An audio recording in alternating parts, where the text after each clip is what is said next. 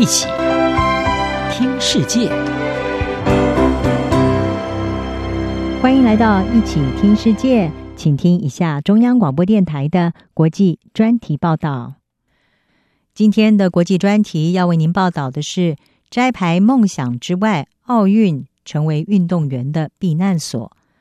二零二零东京奥运赛事已经结束了。但是在举办赛事期间，传出了白俄罗斯的短跑选手齐马诺斯卡娅，他遭到白俄的代表队强行带到机场，要他退出赛事，而且立即登机返国，也引发国际的关注，同时演变成了奥运期间一场戏剧化的外交事件。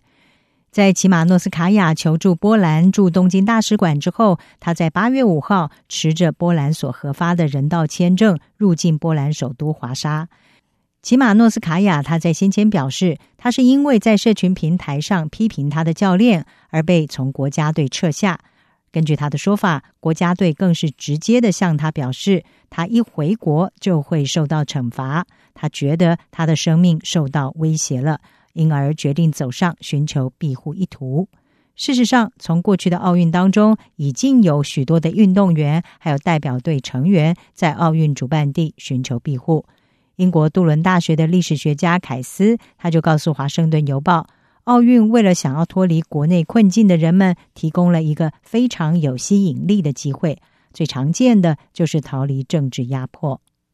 事实上，将和平列为首要奥林匹克精神的奥运，常常成为抗议场合以及尝试要孤立独裁政权的平台。在过去冷战时代，紧张的局势也显现在运动场上。对于部分的运动员和教练来说，奥运提供了他们一条叛逃的途径。在一九四八年伦敦奥运会上，捷克斯洛伐克的体操教练普罗瓦兹尼科娃，他就拒绝回国。也让他成为是史上第一位在奥运寻求庇护的人。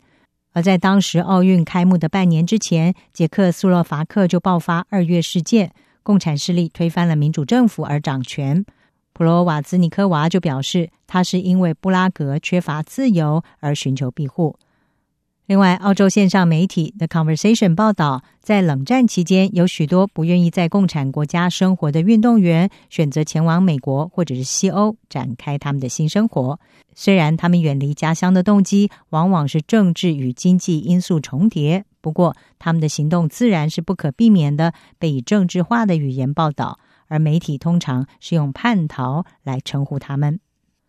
在一九五六年墨尔本奥运期间，有超过三十名匈牙利的运动员叛逃。那么，在这一届的奥运开幕之前不久，前苏联血腥的入侵匈牙利，导致匈牙利的政治改革告终。而根据了解，美国中央情报局曾经积极的游说这些匈牙利运动员叛逃，同时在美国的协助之下，这些运动员从墨尔本前往美国。不过后来也有报道是指出，有一些叛逃者很快的就发现，美国的生活不必然比共产的匈牙利更美好，所以有四分之一叛逃的这些运动员最终是回到了匈牙利。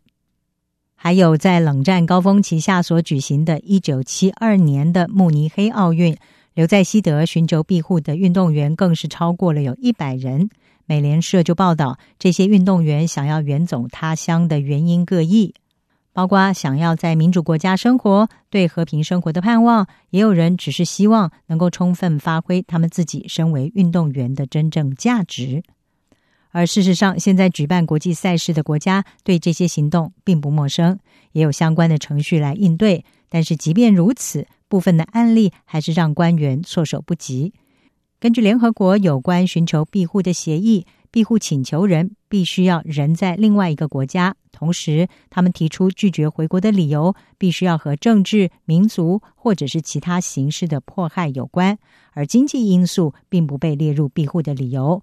那么运动员因为可以常常前往海外参加国际赛事，所以是拥有比较大的移动自由，也比较容易达成这样的前提。不过，冷战时代告终之后，运动员想要获得庇护身份是变得更加的困难。在二零一二年伦敦奥运期间，有十多名的选手提出了庇护请求，但是这些庇护裁决后来延宕了好几年。那么，许多的运动员更是面临了无家可归的困境。但是尽管如此，运动员在国际赛事寻求庇护的案例却是有增加的趋势。二零零六年的墨尔本大英国协运动会就有二十六名的选手还有代表队的官员寻求庇护。到了二零一八年的昆士兰黄金海岸大英国协运动会，这个数字上升到了超过两百人。澳洲政府后来是驳回了所有的庇护申请。